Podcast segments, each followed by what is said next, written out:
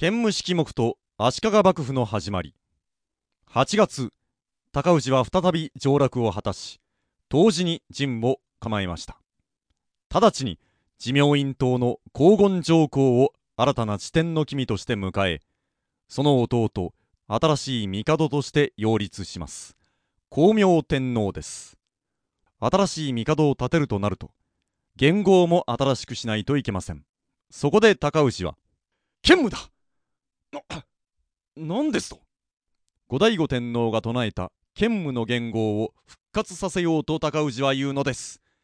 武家の政権にふさわしい名前であるという判断か。あるいは高氏の中に根強く残る後醍醐天皇への罪悪感がそうさせたのでしょうか。光明天皇が戦争して2日後の7月17日高氏は清水寺に一通の願文を収めています。この世は夢のようなものです。高氏に悟りを求める気持ちを起こさせてください。来世のことをお守りください。京都を奪い返し天皇の人事さえ思い通りに操り旗から見れば権力の絶頂とも言えるこの時期になぜこんなにも弱気なのか。またも高氏の相打気質が出た感じです。高氏は相も変わらず後醍醐天皇への罪悪感に苛まれ後醍醐に討伐されることを恐れていました。その恐れが高氏の気持ちを現世ではなく浄土へと向かわせたのでしょうか。後醍醐天皇は比叡山に陣取り京都の高氏政権に抵抗していました。しかし後醍醐天皇の形勢不利は誰の目にも明らかでした。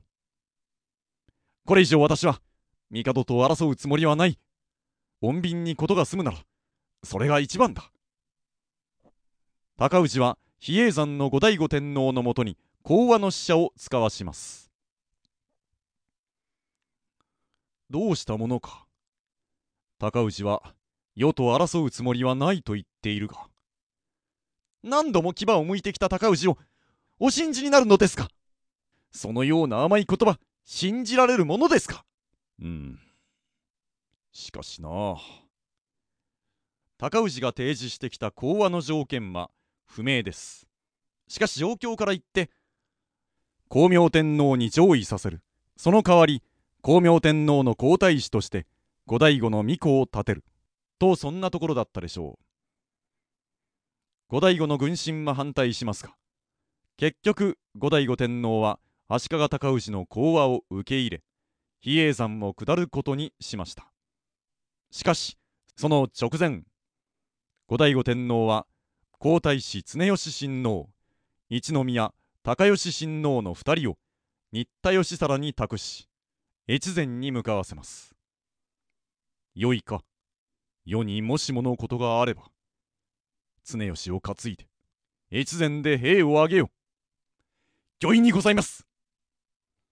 こうして後醍醐天皇は京都に戻ります。後醍醐への交渉役は高氏の弟忠義が務めました。忠義は徹底して後醍醐天皇の兼務政権を潰し後醍醐を廃絶しようという考えでした。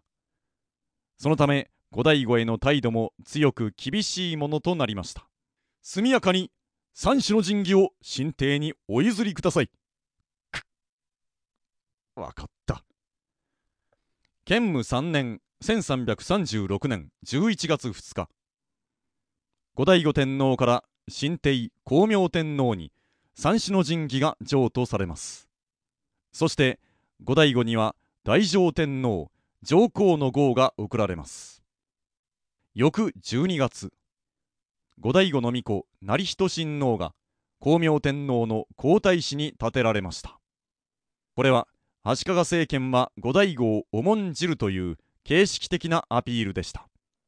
しかし後醍醐に対する実際の扱いはまるで違っていました。後醍醐は官魚早々火山院という屋敷に幽閉されてしまいます。高氏め。よう騙しおったな。後醍醐から光明天皇への上位が行われた5日後の建武3年1336年11月7日。足利尊氏は2項17箇条からなる建武式目を発表します。内容は本来幕府は鎌倉に置くべきであるが暫定的に京都に置くこと。質素倹約の奨励。守護職は恩賞によって与えられるべきではなく能力人格の勝った者が守護職に就任すべきこと。賄賂の取り締まりなど。また鎌倉時代初期の北条義時北条泰時時代の政治を理想とすることも謳われていました。暗に鎌倉幕府後半と後醍醐天皇の建武申請を否定していました。一般にこの建武式目の制定をもって室町幕府足利幕府の成立と見ます。足利尊氏忠義兄弟による新政権はこうして始まりました。軍事部門のことは兄高氏が担当し政治部門のことは弟忠義が担当した二党体制であったと一般に説明されていますけれども実際には軍事政治部門にかかわらず主に弟忠義の方が新政権樹立に積極的でした。建武式目もほとんどが忠義が起草したものと見られています。この時期高氏は政治のことはほぼ弟に丸投げにして出家したいとか古代御帝に対して申し訳がないとか情緒不安定なことばかり言っていました。まったく。兄上にも困ったものだ。忠義もそんなこと言って頭を抱えたでしょうね。次回新田義貞北畠顕家の奮戦後醍醐天皇の最後に続きます。お楽しみに。